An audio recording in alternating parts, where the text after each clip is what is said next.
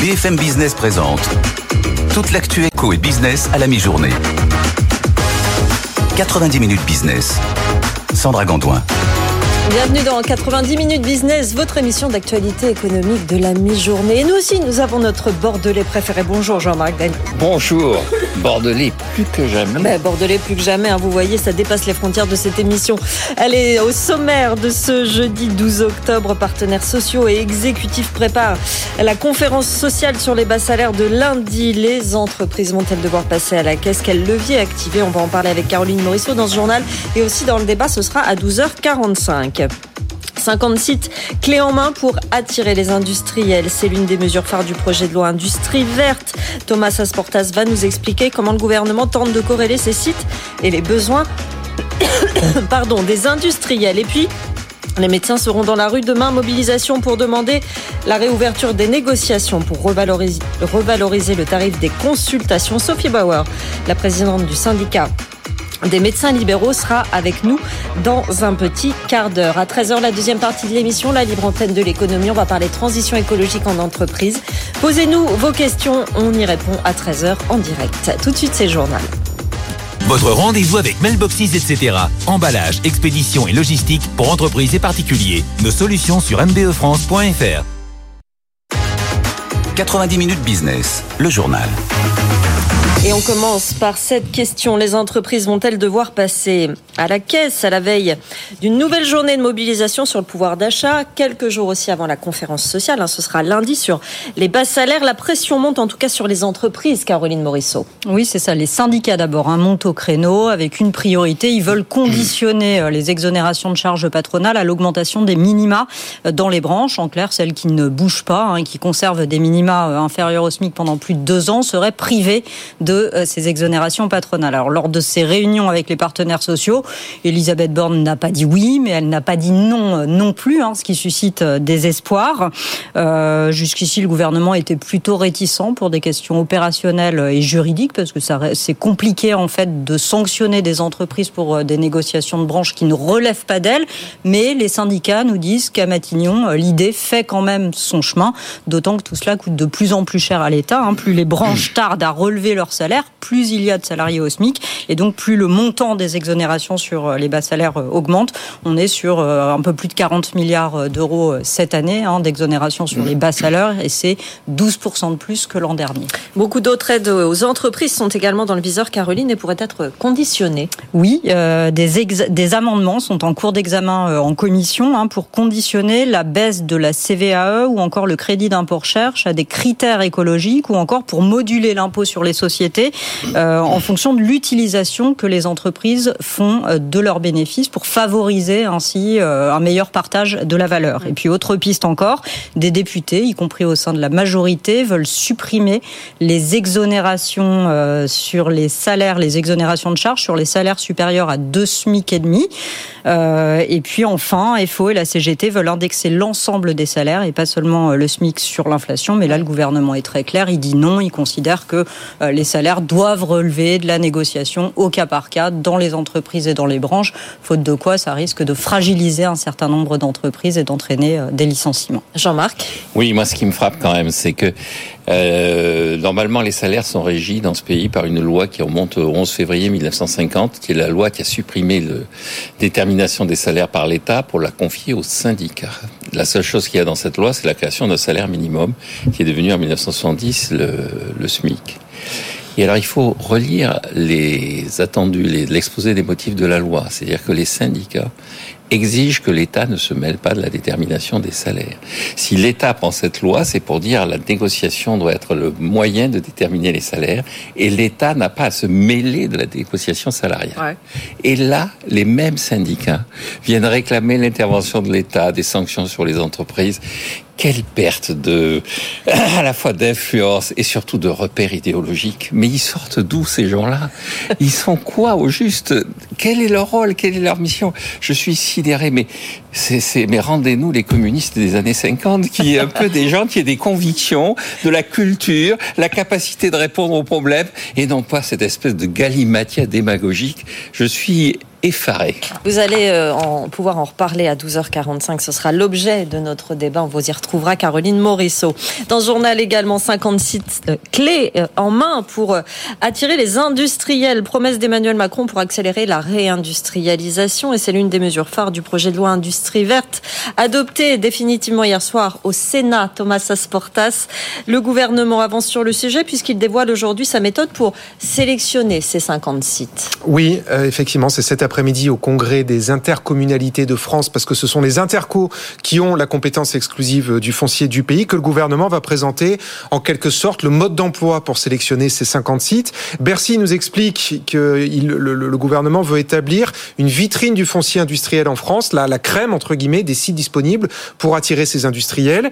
Euh, des beaux sites industriels, ça veut dire des sites qui sont raccordés au réseau de transport, qui sont raccordés aussi euh, aux sources d'énergie et d'électricité, et enfin des sites dépollués évidemment, on pense aux, friches industrielles. Alors plusieurs sites sont déjà euh, prêts et identifiés. Le gouvernement ne, part pas complètement de zéro et les dévoilera en fin d'année ou début 2024. Mmh. Et puis tous les autres vont être progressivement, au fil du quinquennat, recensés et surtout réhabilités par la puissance publique. La Banque des territoires, la filiale de la, la Caisse des dépôts en charge des territoires, va mettre 200 millions d'euros par an sur 5 ans, donc 1 milliard sur 5 ans.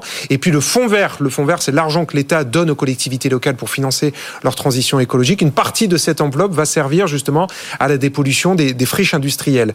Euh, avec ces 50 sites, l'objectif du gouvernement, c'est de proposer dans les mois et années qui viennent à ces industriels et ces investisseurs 2000 hectares clés en main. 2000 hectares, c'est, nous dit Bercy, 10% du foncier nécessaire pour réindustrialiser le pays dans les années qui viennent. Les sites vont aller de 5 à 10 hectares pour une usine entre guillemets classique jusqu'à 150, 200 hectares pour les gigafactories. C'est la taille que font par exemple ces fameuses usines de batteries électriques. Et puis le dernier point quand même quand on parle de sites clés en main, c'est que c'est pas la première fois que le gouvernement veut faire ça. Ça nous fait penser à un programme qu'a déjà lancé ces dernières années Agnès Pannier-Runacher quand elle était ministre de l'Industrie. Ça n'avait pas franchement marché, le gouvernement le reconnaît. Euh, tous les sites n'étaient pas parfaitement adaptés. Il y en avait 127 pourtant. Hein. Là, on parle de 50. Il y en avait 127 à l'époque. Tous n'avaient pas trouvé preneur. Ils n'étaient pas vraiment raccords aux besoins des entreprises. Et à vrai dire, le gouvernement a payé très cher pour l'apprendre et a bien retenu la leçon que le foncier, c'est le sujet numéro un des industriels, puisque c'est à cause du foncier que la France a rasé, a raté, pardon, lapsus, la méga usine d'Intel de semi-conducteurs. Vous savez qu'on s'est battu avec l'Allemagne, on a perdu parce qu'on n'avait pas le terrain qu'il fallait sur mesure pour euh, répondre à cette gigafactory, alors que l'Allemagne, elle, avait ce foncier euh, fait sur mesure. Jean-Marc? Ah, je viens d'apprendre une excellente nouvelle, mais un peu triste malgré tout. Je pensais que dans ce pays, il y avait un cadastre. Je croyais que c'était un des acquis de la Révolution et que si on voulait savoir où il y avait des terrains, quelles étaient les spécificités de ce terrain, ça existait depuis 1791. Pas du tout. Pas du tout. Il va falloir le mettre en place. Intel n'a pas pu s'établir parce que on savait pas où étaient les terrains. C'est des coups de pouce, Jean-Marc. vous ah, prenez mal. Vous prenez tout mal. Ça nous rajeunit. On est en 1788. Franchement, on est redevenu beaucoup plus jeune qu'on ne le pensait. Et pendant que nous mettons en place notre loi industrie verte, méga deal hier dans les hydrocarbures aux États-Unis, ça va vous plaire. Exxon qui s'offre pionnier, producteur de pétrole et de gaz de schiste pour 60 milliards. C'est tout simplement la plus grosse acquisition d'Exxon depuis le rachat de Mobile il y a 25 ans. Explication depuis les États-Unis de notre correspondant Antoine oui, avec la hausse des cours du pétrole, Exxon est assis sur une montagne de cash, ce qui lui a permis de signer ce chèque colossal, quasiment 60 milliards de dollars pour s'offrir euh, Pioneer, ce groupe texan, peu connu du grand public, mais très bien implanté dans le bassin permien, cette vaste zone à cheval entre le Texas et le Nouveau-Mexique, et qui regorge de pétrole et de gaz de schiste. C'est l'une des plus grandes réserves au monde. Alors avec cette acquisition, Exxon vise deux objectifs. D'abord, il va multiplier par deux sa production de pétrole, Exxon fait le pari que la transition énergétique voulue par Joe Biden ne sera pas aussi rapide que prévu et que les énergies fossiles ont donc encore de beaux jours euh, devant elles. Et puis, le deuxième objectif, c'est de se développer dans le gaz. Exxon a raté la révolution du gaz de schiste dans les années 2000. Euh, Il est arrivé trop tard. Aujourd'hui, ce marché est à nouveau porteur alors que l'Europe cherche à se passer du gaz russe. Exxon d'ailleurs va bientôt inaugurer un immense terminal qui lui permettra d'exporter du gaz liquéfié les gisements de Pionnier sont justement idéalement situés euh, pour alimenter ce terminal. Merci Antoine Lar. Allez, on va faire un point Euronext tout de suite. On est dans le vert, Antoine Larigauderie, le rebond tient à la mi-journée. Oui, c'était un petit peu plus irrégulier. Hein. On a flirté avec les niveaux d'équilibre et puis on est reparti à la hausse. Euh, plus 0,51%. On a un CAC 40 qui est à 7167 points. Alors un peu tôt pour regarder du côté des 7200. On était un petit peu plus décidé à l'ouverture. Mais globalement, la tendance euh, est pas mauvaise. Hein. Le DAX à Francfort prend la même chose. Plus 0,66 et plus 0,68 pour le Rostox 50. À court terme, un climat un petit peu apaisé. Il faut dire que les taux 10 ans restent relativement calmes. On a un pétrole qui était sur une pente baissière, mais enfin attention, à court terme, il est en train de remonter. 86 dollars 80. Cela dit, euh, la fenêtre de tir euh, est, euh, est quand même ouverte hein, pour qu'on rebâtisse quelques stratégies à court terme.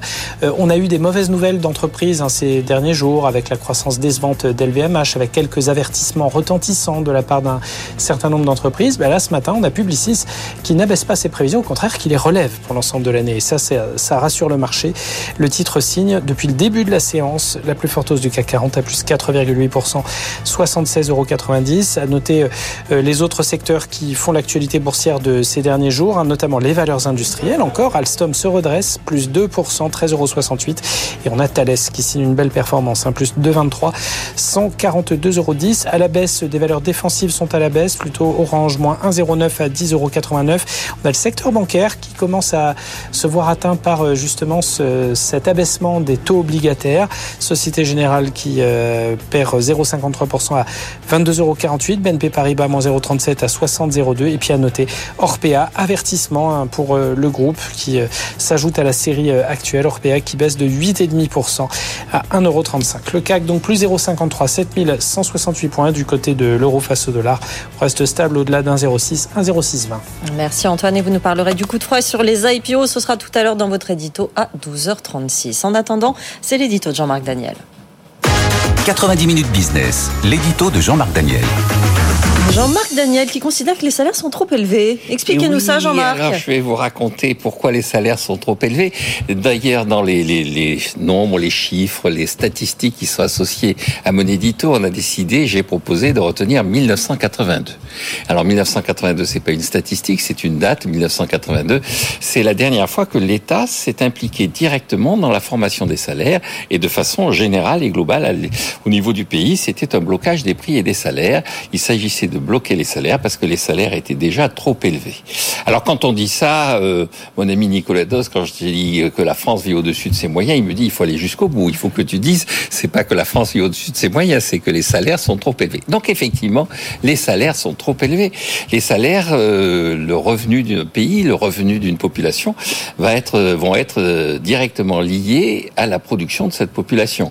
C'est même un des principes fondamentaux de l'économie. Vous avez dix principes qui sont qui ont été énoncés par Nicolas Grégory Mankiw dans le manuel de référence au niveau mondial en économie.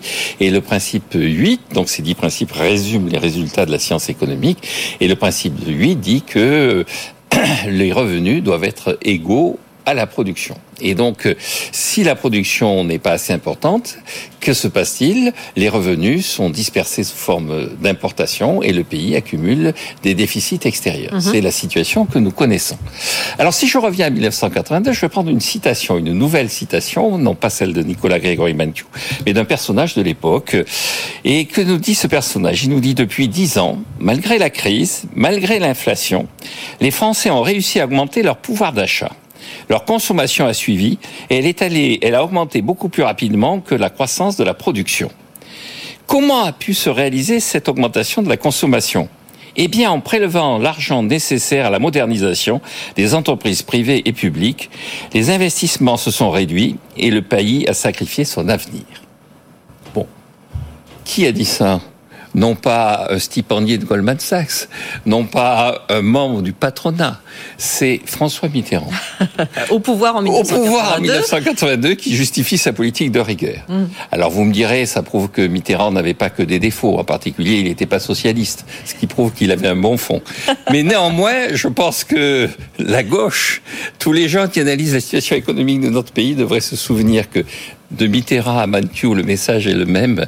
Pour avoir du pouvoir d'achat, il faut travailler et produire. Oui, et là on verra aussi, on parlera de productivité également tout à l'heure. Et oui, à 12h45 hein, dans notre dans notre débat. Le, le, le, sujet est vaste, les angles sont très nombreux. On va y revenir tout à l'heure. Dans un instant, on parlera euh, du tarif des consultations des médecins. Vous savez qu'ils seront en grève demain. Les médecins veulent que cette consultation soit revalorisée. On va en parler euh, avec Sophie Bauer, présidente du syndicat des médecins libéraux, qui va être avec nous dans deux minutes. Et puis la deuxième partie de l'émission, la libre antenne de l'économie. Aujourd'hui, nos experts vont nous parler de la transition écologique. Oui, mais à l'intérieur de l'entreprise, comment ça se concrétise, comment ça se met en place? Vous nous posez vos questions à cette adresse avec vous à bfmbusiness.fr. On y répond à 13h en direct avec nos deux experts. À tout de suite. 90 minutes business, l'invité. Avec nous ce midi, Sophie Bauer, présidente du syndicat des médecins libéraux. Bonjour. Merci d'être avec nous. On parle de ce mouvement de grève générale hein, demain, mais les médecins seront en grève, grève reconductible. D'ailleurs, Sophie Bauer, vous demandez au gouvernement de relancer au plus vite les négociations sur les tarifs des consultations? Alors les négociations conventionnelles dans leur ensemble, parce que le tarif des consultations, évidemment, euh, c'est le nerf de la guerre, si on peut dire, parce que c'est pour nous, euh, tarif de consultation veut dire organisation du cabinet. Il faut bien comprendre. Hein, c'est La traduction pour nous, euh, ben, les gens qui font du business vont le comprendre aisément. Hein, c'est surface du cabinet dont on a besoin qu'elle soit plus grande pour pouvoir y mettre de nouveaux employés, qui sont soit les assistants médicaux, soit de secrétaires médicales, qui nous permettent de nous décharger de toute cette part administrative, qui est en fait la part, des, enfin les 30% d'activité du médecin euh, qui ne mm. sont pas de l'activité clinique et qui mettent finalement les médecins en burn-out. C'est ça qui, provoque les burn-out chez les médecins. Et, finalement se consacrer à ce temps médical que vous êtes euh, censé, censé avoir euh, effectivement. la dernière fois que ces consultations ont été revalorisées, vous avez obtenu 1,50€. Alors vous demandiez le doublement de, de la consultation. Vous espérez obtenir quel timing et quelle, quelle avancée sur ce, sur ce dossier? Bah, à un moment, il va falloir que, le, que les gens se positionnent. Soit on estime qu'on a besoin de moderniser euh, la médecine de ville, et c'est notre cas au syndicat des médecins libéraux, mais c'est le cas de l'intersyndicale en général. Et à ce moment-là, il faut nous donner les moyens de le faire. On nous parle depuis au moins 10, 15 ans, voire plus du virage ambulatoire. Le virage ambulatoire, il faut qu'on le fasse avec rien. Eh bien, à un moment, quand vous, quand vous voulez changer les choses, moderniser, il faut quand même y mettre un minimum d'investissement. Je donne toujours l'exemple des grands travaux. Quand vous investissez dans les grands travaux, vous améliorez la structure et vous avez des retombées économiques derrière.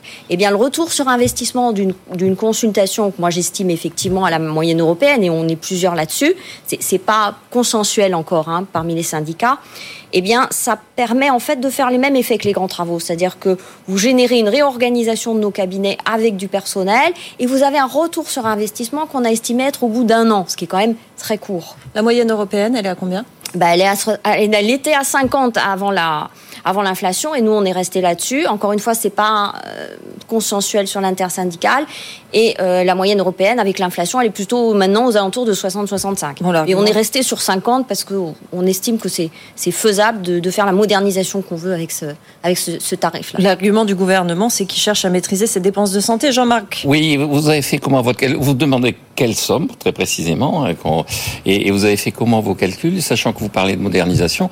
Le mot modernisation est plutôt associé sur le plan économique à l'idée de supprimer des emplois, c'est-à-dire on fait des gains de productivité. Alors vous, vous nous expliquez que moderniser, c'est créer des emplois. Exactement. Alors vous pouvez nous expliquer comment vous raisonnez Eh bien, moderniser, c'est créer de l'emploi parce que c'est nous décharger de ce qui n'est pas notre cœur de métier finalement pour nous reconcentrer sur. Mais ça vous donne du temps, ça vous donne du temps libre alors Non, ça nous donne du temps médical. C'est là toute la nuance. Ça, nous ça veut dire que vous augmentez le temps que vous consacrez à chaque patient, c'est ça que vous nous dites. Alors d'une part, et puis d'autre part, ça nous permet de prendre davantage de patients, puisque si on a 30% de notre, notre temps actuel qui est pris par l'administratif et que ça, on le délègue, à des gens qui sont dans nos cabinets, donc on a sous nos yeux, euh, on a aussi un volet RH là-dedans, hein, bien entendu, euh, eh bien ça nous permet de nous concentrer, nous, sur notre cœur de métier, donc on est plus efficace, plus efficient forcément.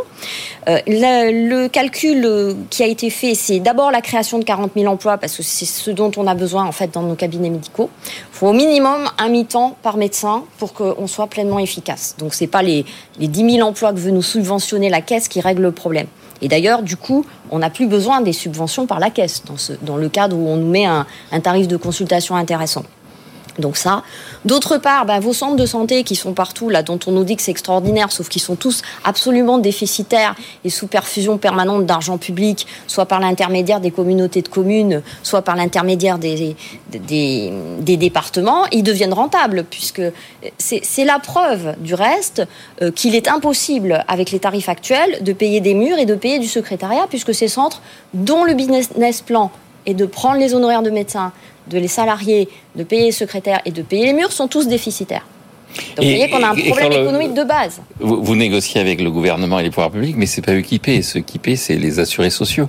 Et donc quand ils vous disent ça, c'est l'assurance maladie. L'assurance maladie, c'est nous tous, vous y compris. C'est les assurés sociaux. Et donc quand ils vous disent ça, qu'est-ce que vous répondez? Est-ce que vous dites ah ben non, de toute façon il faut augmenter les cotisations La CNAM est en déficit hein, en ce moment. Non non. Alors la, la réponse de l'assurance maladie, c'est c'est pas nous, c'est Bercy qui est d'ailleurs aussi un peu la réponse en général qu'on a au niveau du ministère de la mais Santé. indépendamment de Bercy, c'est pas bah, Bercy qui paie, c'est nous qui payons. Hein. Oui, certes, mais quand on, je dis qu'on supprime les forfaits, déjà, vous avez 2 milliards de forfaits qui sont payés par les mutuelles quand même qui passe totalement inaperçu aux yeux des assurés. Donc on, a, on s'est rapproché des mutuelles. Les, mutuelles préféreraient une transparence et que leurs assurés sachent qu'ils mettent tant dans le, dans le remboursement de la consultation. Hmm. Ils ont aussi cette exigence de transparence. Pour le moment, ils payent des forfaits. En gros, personne ne le sait, peut-être à part nous qui, qui, qui, qui négocions. Donc déjà, ça fait 2 milliards. Première chose. Deuxièmement, on emploie 40 000 personnes qui étaient au chômage. Deuxième économie pour la nation. On génère, on génère des emplois. En générant ces emplois, on estime que quand on paye 1 euro euh, de salaire, en fait, on obtient euh, sur le plan économique 2 euros de dynamisme économique, puisque ces, gens qui étaient au chômage, qui vont donc être formés redirigés vers des, vers des nouveaux métiers, c'est là qu'est la modernisation, ils vont donc consommer et cette consommation va permettre de, de générer des emplois secondaires, ce qui fait que le retour sur investissement en termes d'impôts, d'URSAF et de dynamisme économique, il est au bout d'un an.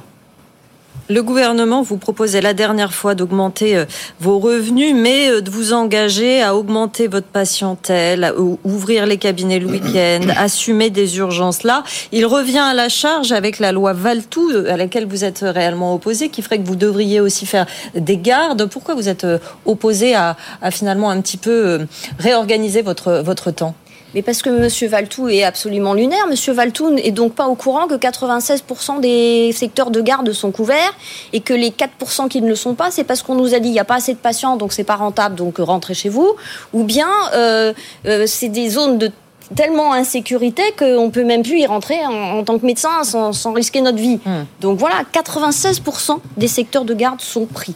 Par contre, ils sont pris par des médecins d'âge médian. C'est-à-dire que quand vous avez des enfants en bas âge, vu qu'il n'y a pas de système de garde à horaire décalé, eh ben vous pouvez pas prendre les gardes. Et quand vous êtes à plus de 60, 65 ans, euh, à un moment, vous récupérez quand même potentiellement moins bien. Donc, il y a des gens de plus de 60 ou 65 ans qui ne veulent plus prendre de garde pour des raisons physiques, je mmh. dirais. Quand vous, mmh. quand vous travaillez en horaire décalé, il y a un moment où le, où le physique a du mal à suivre.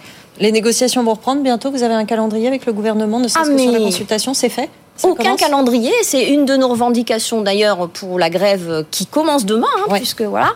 C'est euh, quand est-ce qu'on reprend les négociations, sur quelle base, avec quelle enveloppe, parce que si on met pas de moyens, ben, on est sûr que ça va être très compliqué d'aboutir. Euh, c'est tout cela qui est en jeu aujourd'hui. Et quant à la loi Valtou, elle a de multiples articles plus, euh, plus surprenants les uns que les autres qui montrent bien que M. Valtou n'a pas les pieds dans le terrain. Voilà, merci beaucoup Sophie Bauer, présidente du syndicat des médecins libéraux, grève reconductible donc à partir de demain. Merci d'être venu nous voir. Tout de suite le top 3 du web. 90 minutes business, le top 3 du web. Le top 3 des articles les plus lus sur notre site, la grève, justement, Pierre, mais dans les transports demain. Oui, effectivement. Alors, vous avez remarqué que c'est le sujet qui revient en tête de ce top 3 depuis euh, ce lundi. Et donc là, on a eu quelques informations complémentaires par rapport à ce qu'on pouvait déjà dire hier et, et avant-hier. La SNCF prévoit donc un trafic quasiment normal pour les TGV et des perturbations sur le reste du réseau, sans en préciser l'ampleur. En revanche, en Ile-de-France, les Transiliens, les RER, e le métro, les trams, les bus circuleront normalement, annonce faite par la RATP ce matin. Alors pour ce qui est du trafic aérien, Air France a annoncé avoir adapté son programme de vol au départ d'Orly conformément à la, demande de la DGAC, ce qui donne que La compagnie nationale prévoit désormais d'assurer la totalité de ses vols long courriers, y compris au départ d'Orly. Tous ces vols au départ et à l'arrivée de Roissy, ça c'est normal. Et puis, plus de 6 vols sur 10 au départ d'Orly. Comme d'habitude, en pareilles circonstances, Air France précise que des retards et des annulations de dernière minute, y compris d'ailleurs sur d'autres aéroports français qu'elle dessert évidemment, ne sont pas à exclure. Et enfin, sur son site et son appli, la compagnie nationale rappelle que ce mouvement de grève ne concerne en aucun cas Air France et ses personnels. Jean-Marc. Oui, d'abord le mouvement de grève, il est quand même essentiellement, encore une fois, dans le secteur public. Les salariés du secteur privé ne font pas grève, ils négocient. Et puis la deuxième remarque, c'est le trafic sera normal à la RATP, ça m'inquiète.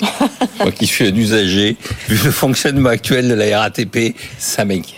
On continue avec ces écoles américaines et israéliennes qui recommandent aux enfants de désinstaller les réseaux sociaux pour ne pas être exposés à la propagande terroriste. Pierre. Oui, le site du magazine Forbes cite le cas d'une l'école de Tel Aviv qui a envoyé le message suivant euh, aux familles. Chers parents, on nous a signalé qu'il y aura bientôt des vidéos d'otages suppliant d'avoir la vie sauve. Veuillez désinstaller TikTok des téléphones de vos enfants. Nous ne pouvons pas permettre à nos enfants de voir ça. D'autres écoles leur recommandent de supprimer Facebook et Telegram. Hmm. Un établissement new-yorkais, cité cette fois par la BBC, invite plutôt les parents à surveiller l'utilisation des réseaux sociaux par leurs enfants et à discuter de la manière d'éviter ces vidéos et de ce qu'il faut faire s'ils sont confrontés à ce genre d'image. Commentaire Jean-Marc. Oui, je pense que c'est plutôt du ressort des parents. Hein. Là aussi, euh, ça fait partie de l'éducation. Éduquer, c'est pas uniquement se contenter d'envoyer les gens à l'école et de dire que l'État doit tout faire. C'est aussi avoir des relations avec ses enfants qui permettent de leur expliquer ou de leur interdire certaines choses. Et le dernier article le plus lu sur notre site, Pierre, concerne l'emploi des seniors et cette étude qui montre que les DRH écartent rapidement leur candidature. Oui, étude réalisée par Opinion Web pour Grant Alexander, un cabinet de conseil spécialisé dans les ressources humaines. Je vous donne quelques chiffres. 32% des recruteurs reconnaissent avoir déjà écarté d'emblée les candidatures de profils seniors répondant à une demande de la direction. Parmi les raisons invoquées, vous avez le manque d'adaptabilité aux nouveaux outils ou aux nouvelles formes de travail. 63% des recruteurs considèrent que les salariés de 55 ans ou plus ont du mal à comprendre les évolutions technologiques et digitales et 58% à s'adapter aux évolutions des modes de travail. Jean-Marc, on va pas rappeler votre âge, mais comment vous réagissez à la résistance, ou persistance plutôt, de ce rejet des seniors par les recruteurs de France? C'est une question pour vous, madame, d'ailleurs. Oui, tout à fait, vous avez un petit peu réagi, hein, Sophie Bauer. Sans aucun problème. Sans aucun problème, parce que c'est des, des gens qui, justement, on essaye d'éloigner de l'emploi, qui sont souvent extrêmement motivés donc sans aucun problème et avec plaisir. Jean-Marc Oui, je pense qu'effectivement, les seniors, euh, même au-delà de 65 ans, on est toujours en capacité de s'adapter et tout ça. Mais ce que je trouve intéressant aussi, c'est que ce soit des articles les plus lus par nos auditeurs, téléspectateurs. Donc, euh, de deux choses l'une, ou bien ils s'intéressent à la vie globale du pays, ou bien nous avons des auditeurs qui sont relativement âgés. Donc, c'est plutôt inquiétant pour la chaîne. C'est certainement les deux, Jean-Marc. Merci beaucoup, Pierre, pour ce top 3 du web. On se retrouve dans un instant. On va parler des salaires, des bas salaires. Hein, c'est sur la table du gouvernement. Conférence sociale lundi. On en parle donc à 12h45. Il y aura aussi l'édito d'Antoine et le journal de Marjorie. À tout de suite. BFM Business présente toute l'actu éco et business à la mi-journée. 90 minutes business. Sandra Gandoin.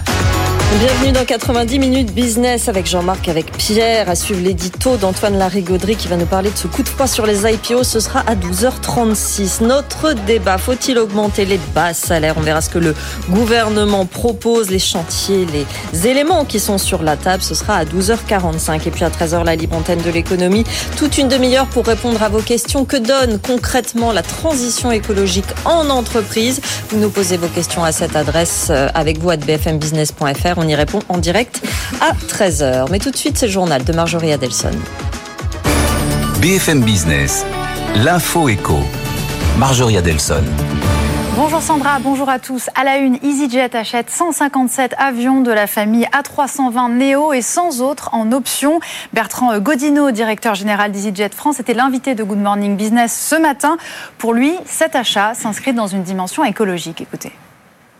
Ça fait vraiment partie de cette stratégie d'avoir des avions qui sont à la fois plus économes en, kérosène, avec environ 15% d'émissions de, de, par kilomètre et par passager de moins que les générations précédentes, mais aussi 50% d'émissions de bruit au décollage et à l'atterrissage. Et c'est vraiment ce qu'on cherche à faire aujourd'hui. Et au chapitre du pétrole, l'Agence internationale de l'énergie abaisse sa prévision de croissance pour la demande en 2024. Elle estime qu'elle grimpera à 880 000 barils par jour contre 1 million prévu initialement. En cause, la situation économique mondiale, mais aussi les progrès en matière énergétique. Pour rappel, l'OPEP et la Russie ont réduit leur quota de production brute depuis 2022 pour faire remonter le cours du pétrole. L'agence note que si les réductions supplémentaires sont annulées en janvier, la balance pourrait devenir excédentaire, ce qui contribuerait à reconstituer les stocks épuisés. L'Europe pourrait-elle manquer de diesel cet hiver? L'Agence internationale toujours met en garde contre de potentielles pénuries. En cause, les contraintes d'approvisionnement, vous le savez, avec l'embargo de l'UE sur le pétrole brut russe. L'agence estime que l'Europe aura besoin d'importations soutenues en provenance d'autres pays. Elle précise que les spécifications strictes en matière de qualité hivernale pourraient limiter ces approvisionnements. Publicis euh, relève ses prévisions de croissance après un troisième trimestre mieux que prévu. Le groupe français de communication table sur une croissance organique entre 5,5 et 6% pour 2023. C'était 5% initialement. Le revenu net du groupe s'est établi à 3,24 milliards d'euros au troisième trimestre, soit une croissance organique de 5,3% sur un an.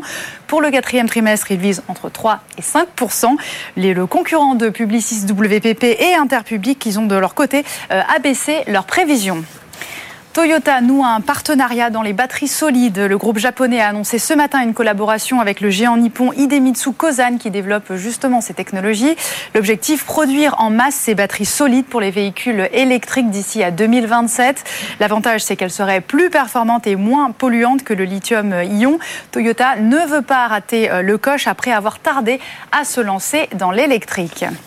On termine avec l'UE qui ordonne à Illumina d'annuler le rachat de Grail. La Commission européenne indique que cette fusion avait déjà été interdite à l'entreprise américaine de biotechnologie.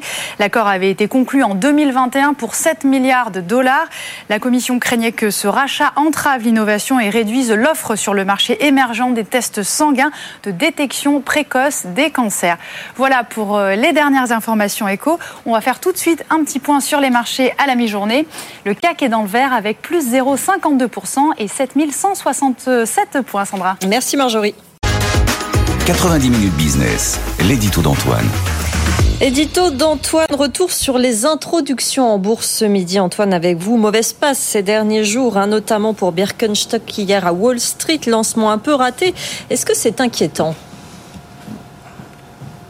Eh oui, un petit peu raté, Birkenstock, c'est le moins qu'on puisse dire, puisque le titre a baissé de 12,6% en clôture. Et ça continuait à baisser en après-bourse. Hein. On était sous les 40 dollars. Le prix avait été fixé à 46 dollars euh, par titre euh, avant-hier, en milieu de fourchette. Hein. C'était justement pour que l'opération euh, se passe de manière plus souple.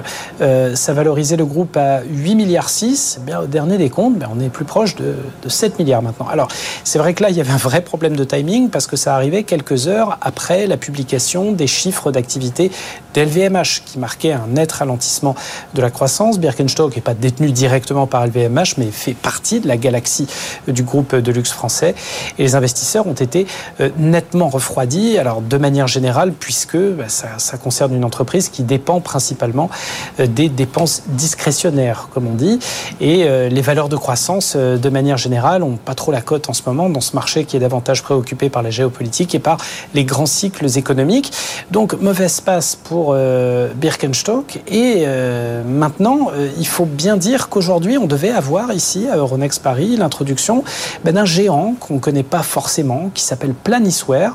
C'est quand même valorisé à, 1 milliard d'euros. C'est le champion français des logiciels de gestion de projet. Il devait s'introduire ce matin. Et hier, le groupe a finalement décidé de, reporter l'opération à une date ultérieure, citant explicitement des conditions de marché compliquées.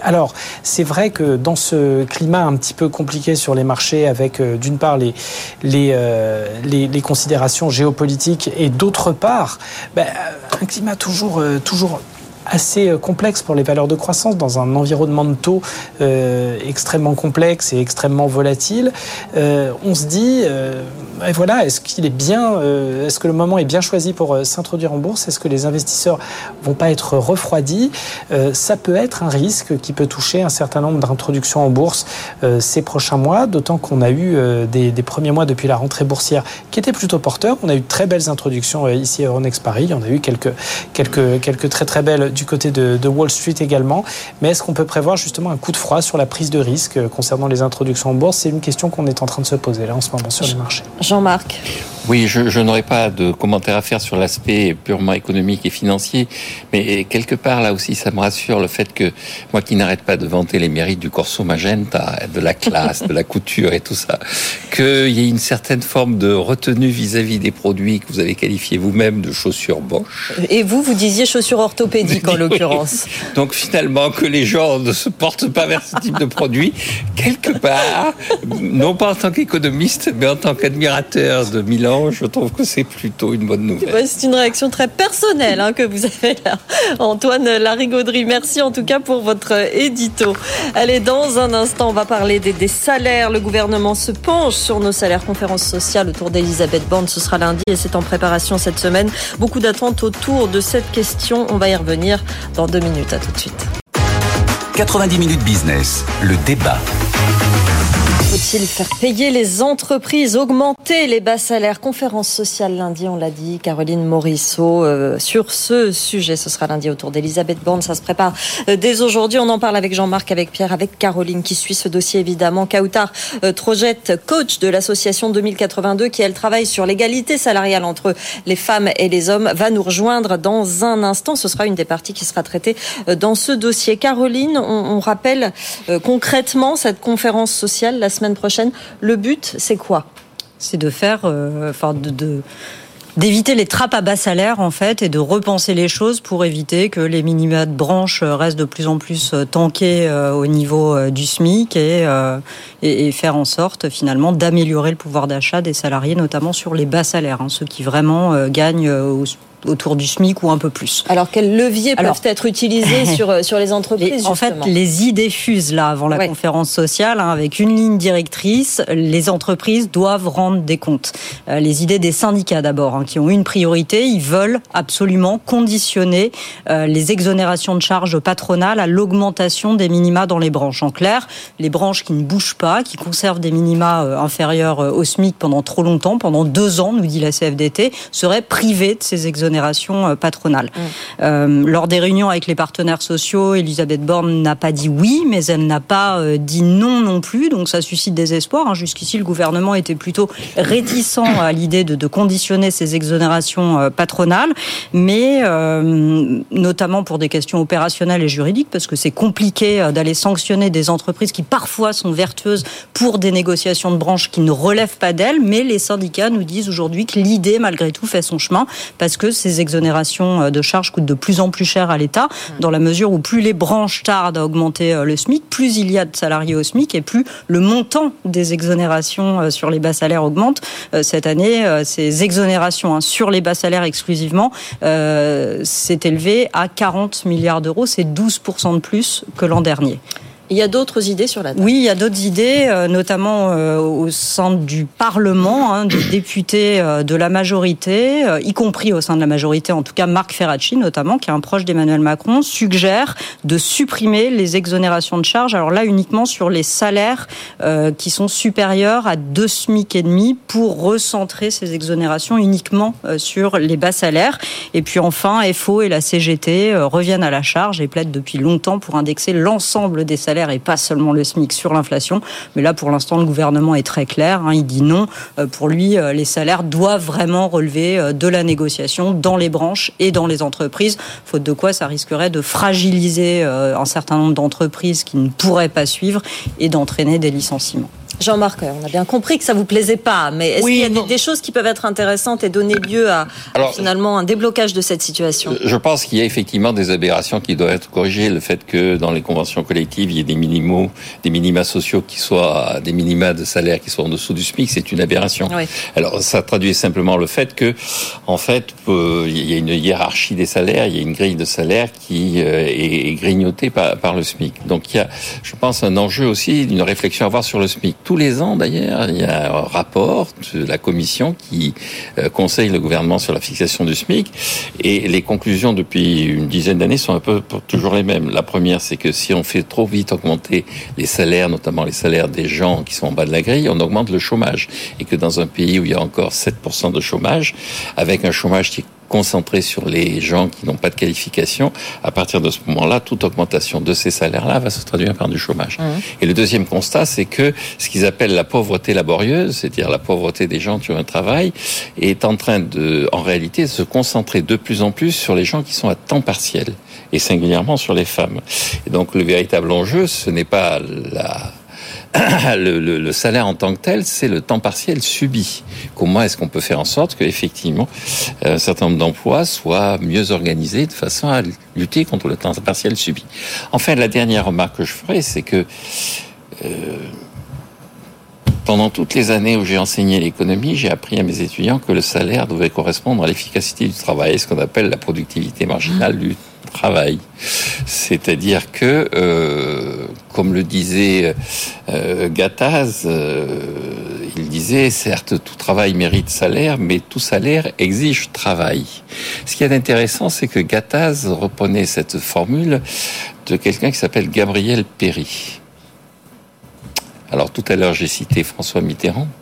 Je ne sais pas si vous voyez qui est Gabriel Péry, qui a droit à une station de métro, qui est un personnage illustre, fusillé par les nazis dans mm. les années 40, mm. euh, communiste résistant, ayant été le conseiller économique de Maurice Thorez à une époque où effectivement la gauche réfléchissait. Ça veut dire qu'il n'y a, plus de, plus, de réflexion. On ne va pas partir sur ce. Non, ça c'est des considérations politiques, donc on va les évacuer. Bien que ce soit un sujet très politique, néanmoins, euh, malgré tout, la productivité dont vous parliez, entre 2019 et le deuxième trimestre 2023, la productivité par heure travaillée dans les branches marchandes non agricoles a chuté de presque 5%. Absolument, absolument. Non, non, mais si on applique cette règle, et c'est le véritable fondement de l'économie, on devrait faire baisser les salaires d'environ 5%. Alors, comment est-ce qu'il baisse en réalité en ce moment? Eh bien, il baisse par l'intermédiaire de l'inflation. C'est-à-dire que les entreprises qui sont obligées d'augmenter les salaires indépendamment de l'efficacité de leurs travailleurs répondent par de l'inflation. Et je parlais des années 50. Dans les années 50, comment on corrigeait à la fin ce genre de choses? Mais on finissait par dévaluer. Hmm. À l'heure actuelle, on ne dévalue pas puisqu'on ne peut plus dévaluer puisque nous sommes dans l'euro. Donc on s'endette. Et donc il ne faut pas se faire d'illusions. Ce que les salariés d'aujourd'hui vont obtenir, leurs enfants vont le payer. Hmm. Et donc euh, après, c'est un problème. Hein. On peut se moquer complètement du destin de ses enfants. Ça, c'est une autre question. question sensible, en tout cas, chez les Français. Ces négociations sont très attendues. On va écouter Gaël Sliman, président d'Odoxa, qui vient de publier son baromètre pour BFM Business sur le sujet. Écoutez-le. On a cette conférence sociale sur les bas salaires et c'est important de le faire parce que euh, pour les Français, il est capital d'agir euh, sur euh, dans ce domaine. Pour 83% des Français d'ailleurs, la tenue de cette conférence pour essayer d'améliorer la situation des Français ayant de bas revenus, c'est une très bonne chose, euh, mais on a une majorité de Français qui pensent que ça ne servira pas à grand-chose. Voilà, une majorité de Français qui pensent que ça ne va pas servir à grand-chose, ces négociations, Caroline euh, bah, faut espérer qu'il se trompe. Mais c'est vrai que ça risque quand même d'accoucher d'une souris, parce que même le sujet dont on parle, par exemple, le fait de conditionner euh, les exonérations de charges euh, aux branches qui ne respectent pas, enfin qui ne jouent pas le jeu et donc qui n'ont pas fait évoluer, qui ont toujours des minima inférieurs au SMIC pendant deux ans, ça mm. concerne finalement très peu de branches. Hein. Mm, mm. On a 171 branches au total, on en a euh, 62 euh, aujourd'hui qui ont toujours au moins un minima inférieur au SMIC. On en a seulement 7 ou 8 qui n'ont absolument rien fait depuis plus de 18 mois. Donc ça concernerait de toute façon un certain nombre de secteurs très limités. Caroline, parlez-nous justement du temps partiel subi dont parlait tout à l'heure euh, Jean-Marc et qui concerne principalement le, les femmes. Les femmes, les, femmes effectivement, euh, le temps partiel, les conditions de travail sont aussi l'un des enjeux par rapport à l'égalité professionnelle homme-femme et au fait que les femmes sont globalement moins mal, enfin, plus mal payées.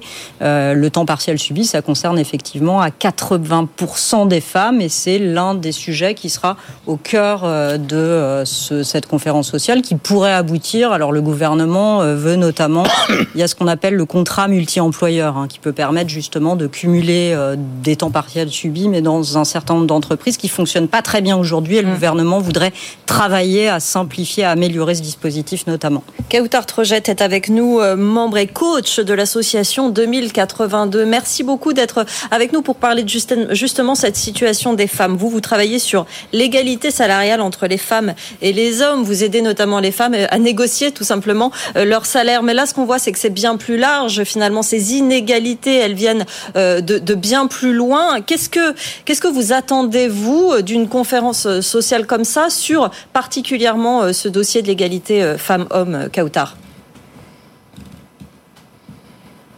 Merci Sandra de me donner la parole. Alors c'est vrai que ce que nous on attend, c'est que d'une part la, question des, salaires et des salaires les plus bas, eh ben, elle touche de plein fouet les femmes puisque euh, les femmes globalement aujourd'hui euh, font partie des, plus touchés par, par, les salaires les plus bas. Donc, en revalorisant les salaires les plus bas, mm. on va, par même euh, par effet de levier, résorber une partie des inégalités hommes-femmes. Et, et, comme vous l'avez très justement dit sur le plateau, ce qu'on attend, c'est vraiment de tenir compte de la spécificité des femmes. Donc, euh, de là, on parle des, emplois euh, à, temps partiel, qui sont une des causes les plus importantes de l'écart salarial entre les hommes et les femmes, euh, et de revaloriser les SMIC, et en particulier les SMIC horaires, parce qu'aujourd'hui, certes, il y a un SMIC, mais il n'y a pas encore de rémunération minimale. Donc, des femmes peuvent se retrouver avec des salaires de 500, parce que ce sont elles aujourd'hui à, majorité qui mmh. sont touchés par ces sujets de SMIC horaire et d'emploi euh, partiel. Jean-Marc, qu'est-ce que vous pensez de, cette question? Oui, oui, je pense que ça, pour une fois, ça pourrait être un euh, sujet traité utilement. C'est-à-dire que tout le monde est à peu près d'accord pour dire qu'effectivement, la pauvreté laborieuse, euh, donc pour reprendre cette expression, c'est véritablement le travail à temps partiel subi et qu'il n'y a pas eu beaucoup d'avancées. Donc là, cette idée d'avoir la possibilité d'avoir plusieurs employeurs n'a pas été véritablement organisée ni sur le plan juridique ni sur le plan pratique. Et je pense en outre que, quand on regarde d'ailleurs justement Claudia Goldin qui a eu le, prix Nobel, qui vient d'avoir le prix Nobel sur les, différences au niveau occidental entre les hommes et les femmes l'évolution des salaires. Ce qu'elle met en avant, c'est deux choses. C'est effectivement le, les différences de, de formation des femmes par rapport aux hommes. C'est-à-dire, on a beaucoup, dans beaucoup de pays, orienté les femmes vers des formations qui n'étaient pas des formations permettant d'accéder au niveau de rémunération les plus élevés. Donc là, ça concerne pas les bas salaires. Et deuxièmement, le fait que le temps partiel, au niveau mondial, il n'y a pas que en France, hein, le, le temps partiel est assez souvent concentré sur des emplois qui se révèlent être des emplois où la majorité des employés sont des femmes. Et donc, euh, il y a une vraie réflexion à avoir, indépendamment des femmes, sur ce type d'emploi. C'est-à-dire comment on organise ce type d'emploi, comment on peut avoir plusieurs emplois, comment on peut concilier ces emplois avec une amélioration de la formation générale de la population touchée. Kautar Trojette, est-ce qu'on pourrait dire qu'il y, a une forme d'abus, en tout cas de laisser aller euh, de la part des entreprises? Est-ce que le gouvernement a réellement euh, sa place dans euh, cette négociation? Est-ce que ce type de conférence sociale a réellement son utilité?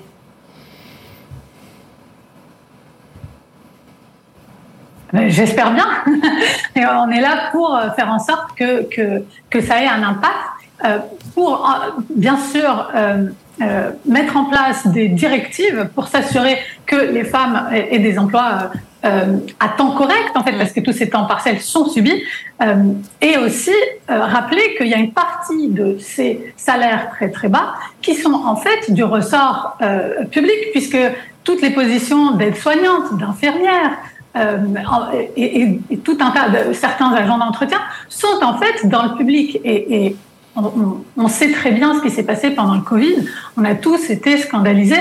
On voit bien que le travail socialement utile est mal payé et peu, peu payé. Et que dans la grande majorité de ces travaux de bas d'échelle des revenus, on trouve des femmes, encore une fois, grâce à qui euh, on a pu passer la crise de Covid, mais aujourd'hui, qu'est-ce qui se passe? Qu'est-ce qu'on en fait mm, mm. Est-ce qu'on a appris la leçon vraiment ce sera l'objet effectivement de cette conférence sociale. On va suivre ça euh, avec vous, Caroline. Vous vouliez rajouter quelque chose peut-être? Non, je repensais que les syndicats comptent beaucoup aussi sur une directive européenne sur la transparence euh, salariale qui est censée lever un peu le secret sur les feuilles de paye pour qu'il y ait plus de transparence justement sur ces écarts de rémunération entre hommes et femmes. Une directive qui est censée être transposée d'ici 2026 et les syndicats poussent le gouvernement et ça, ça pourrait être une décision prise dans le cadre de la conférence sociale pour accélérer la transposition de cette directive et qu'on ait plus de transparence parce que l'index de parité homme-femme finalement fonctionne pas très bien. Oui, oui, la transparence, c'est vrai que c'est un vrai, une vraie question dans ce dans ce dossier-là. Merci beaucoup à tous les quatre d'avoir participé à ce à ce, cette discussion. Jean-Marc Daniel, Pierre Kupferman, Caroline Morisseau, qui suit ce dossier euh, évidemment avec attention, et Kautar Trojette, membre et coach de l'association 2082. Je rappelle que 2082, c'est la date à laquelle l'égalité salariale entre les hommes et les femmes sera effective. On aimerait bien que que ça change un petit peu. Dans un instant, la deuxième deuxième partie de l'émission, la libre antenne de l'économie. On va parler de la transition écologique, oui encore une fois, mais cette fois à l'intérieur de l'entreprise. Comment ça se met en place euh, concrètement? On en parle avec nos deux experts. Vous nous posez vos questions à cette adresse avec vous, at bfmbusiness.fr. On a toute une demi-heure pour répondre à vos questions. À tout de suite.